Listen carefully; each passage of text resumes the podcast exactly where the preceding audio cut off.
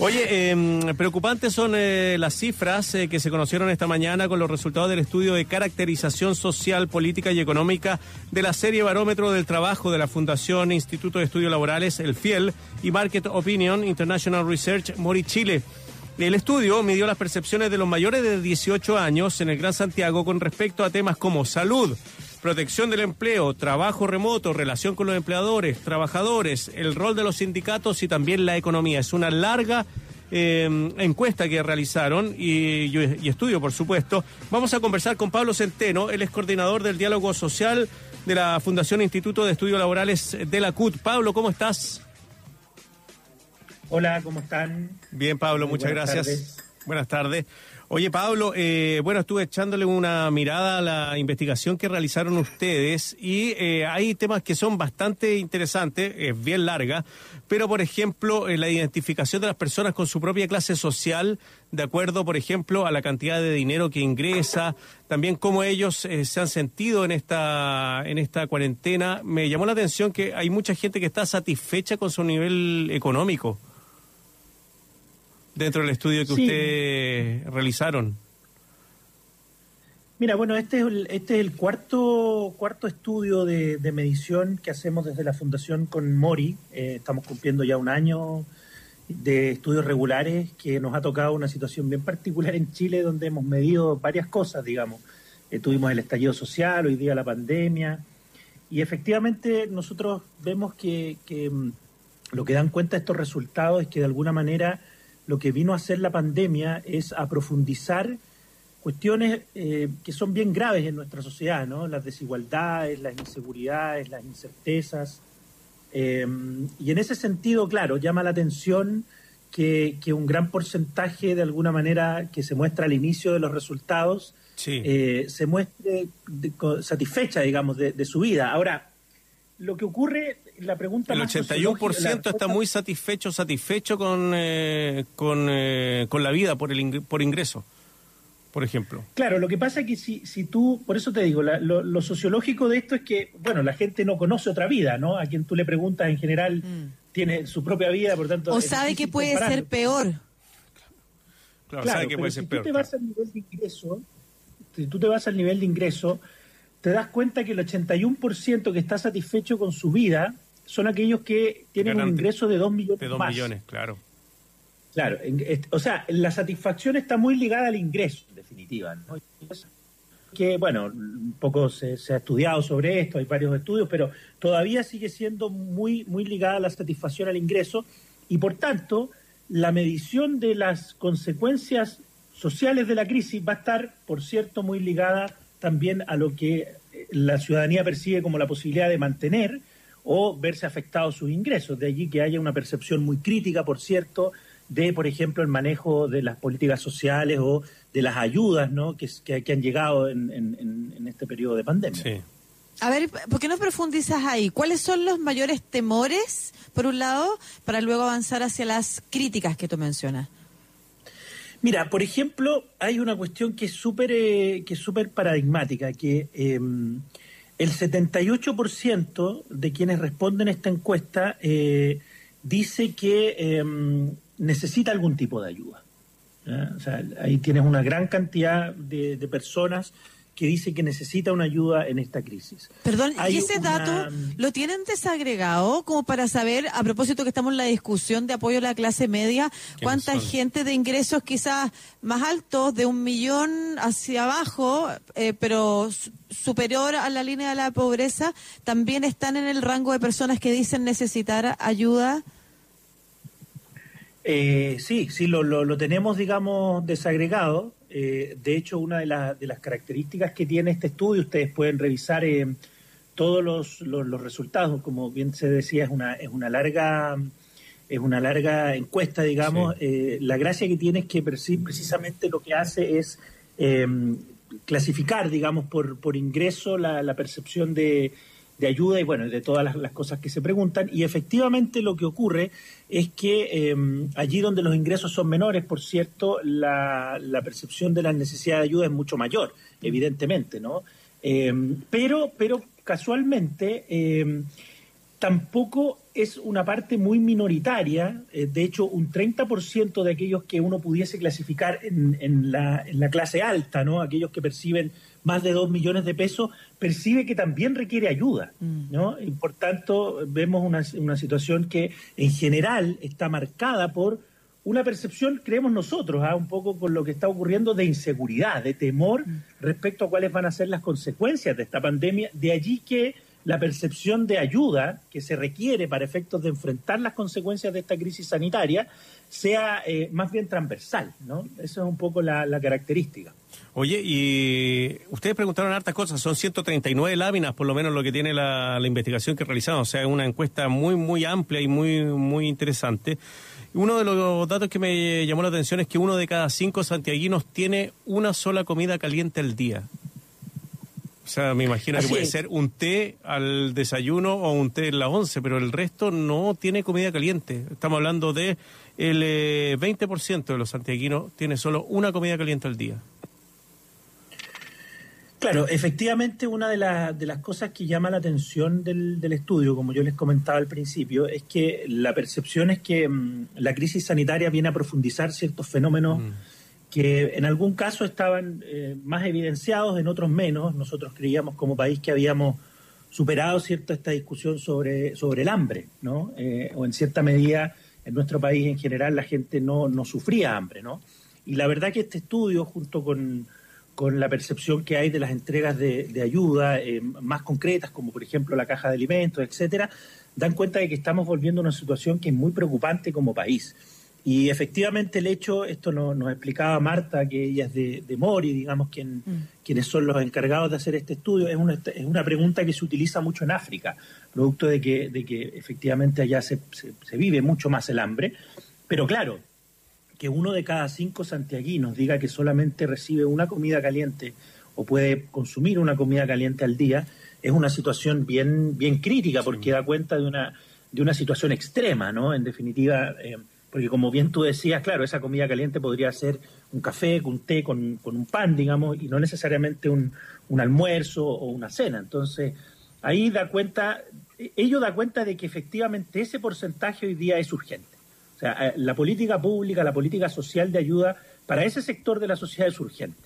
Porque ahí hay un problema, si además tú lo desagregas por edad, por ejemplo, son los jóvenes entre 18 y, mm, y 29. 25 años de edad, mm. eh, los jóvenes, digamos, los que más, los, entre 18 y 29, perdón, los que más, eh, los que menos reciben alimento caliente en el día. Entonces, claro, una sociedad que además, un porcentaje mayoritario son los jóvenes los que no se están alimentando bien, em, es, una, es un problema complejo, no, solamente hoy día, sino que también hacia, hacia futuro. ¿Esto, ¿Esto se profundizó, perdona Lucía, desde octubre en adelante por los estudios que ustedes tienen? ¿Ha aumentado esta, esta cifra? ¿Ha, caído el ingreso económico de la familia en este periodo?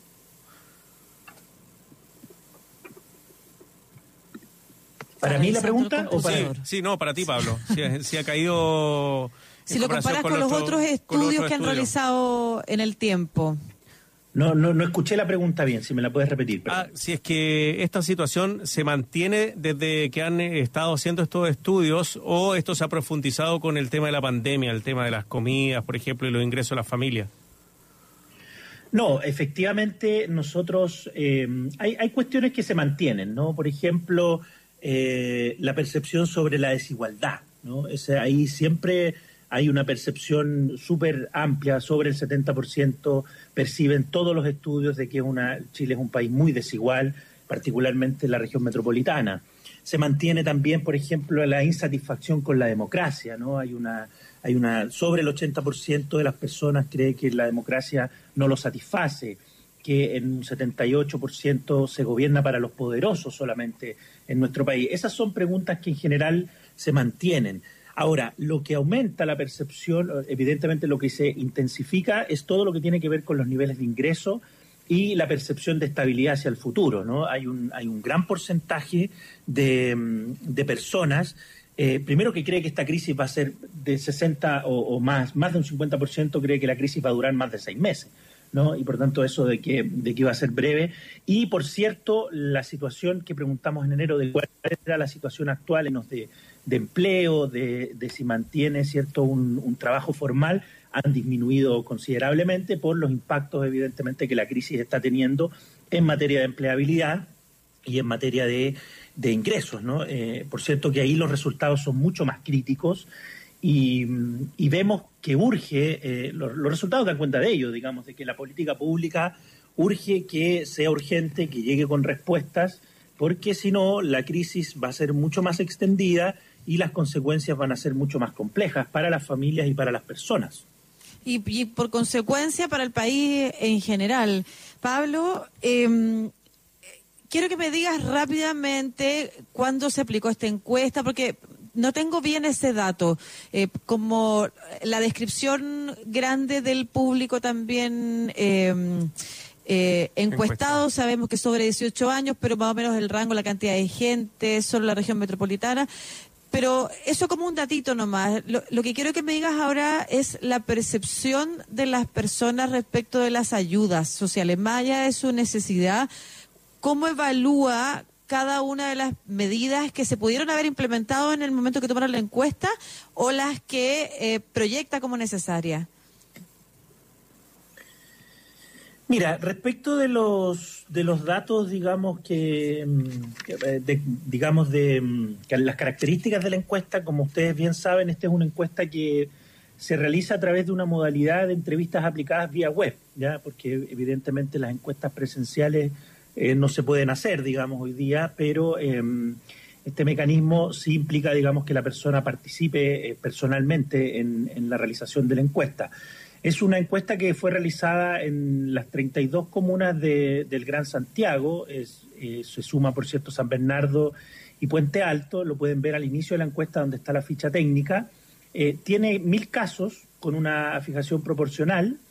Em, es una encuesta que fue realizada entre el 19 y el 29 de junio. Ah, es decir, en plena Pandemia. en plena, digamos, eh, cuarentenas, digamos, vigencias de, cuarentenas, y efectivamente abarca una, una serie de temas desde la caracterización eh, socioeconómica de las personas, el mapa de las confianzas de instituciones, comportamiento electoral también respecto al plebiscito que se nos avecina en, octubre, ¿cierto? Eh, temas que tienen que ver con lo político y los ingresos. Y también hay, una, hay un espacio, como tú me preguntabas, Lucía, que está dedicado particularmente a eh, evaluar, ¿cierto?, lo que han sido las pandemias y sus consecuencias, ¿ya? Y aquí hay factores, hay, hay cuestiones que son bien interesantes, positivas por un lado, pero muy negativas en su gran mayoría. Por ejemplo, como factores muy positivos, uno puede destacar eh, que cuando se pregunta, hay, hay, ciertos valores que nosotros creíamos que no existían en, en nuestra sociedad, que tienen que ver con la solidaridad, por ejemplo. Y hay una gran cantidad de personas, el 64%, y el 38% eh, después dicen que la familia y los vecinos han sido muy mm. solidarios, ¿no? Quienes han sido los más solidarios en esta pandemia. Hay una alta población, un 64%, que tiene mucho temor a contagiarse, ¿ya? Eh, y por tanto, eh, eso es importante para efectos de ver también cuál ha sido la, la, la, reacción, digamos, frente a lo que han sido las cuarentenas y también las, las pandemias. Ahora, Llama la atención también, y ustedes pueden revisarlo en la encuesta, em, que el miedo eh, se acentúa en los sectores económicos altos, es decir, en aquellos que perciben eh, cierto em, un, un, mayor ingreso, aumenta la percepción de miedo respecto al contagio por coronavirus, a pesar de que en los datos iniciales sobre la caracterización podemos ver que las personas señalan que tienen o tienen más conocimiento de contagios directos y de enfermedades directas y de muertes directas en aquellos hogares que tienen más número de personas, ¿ya?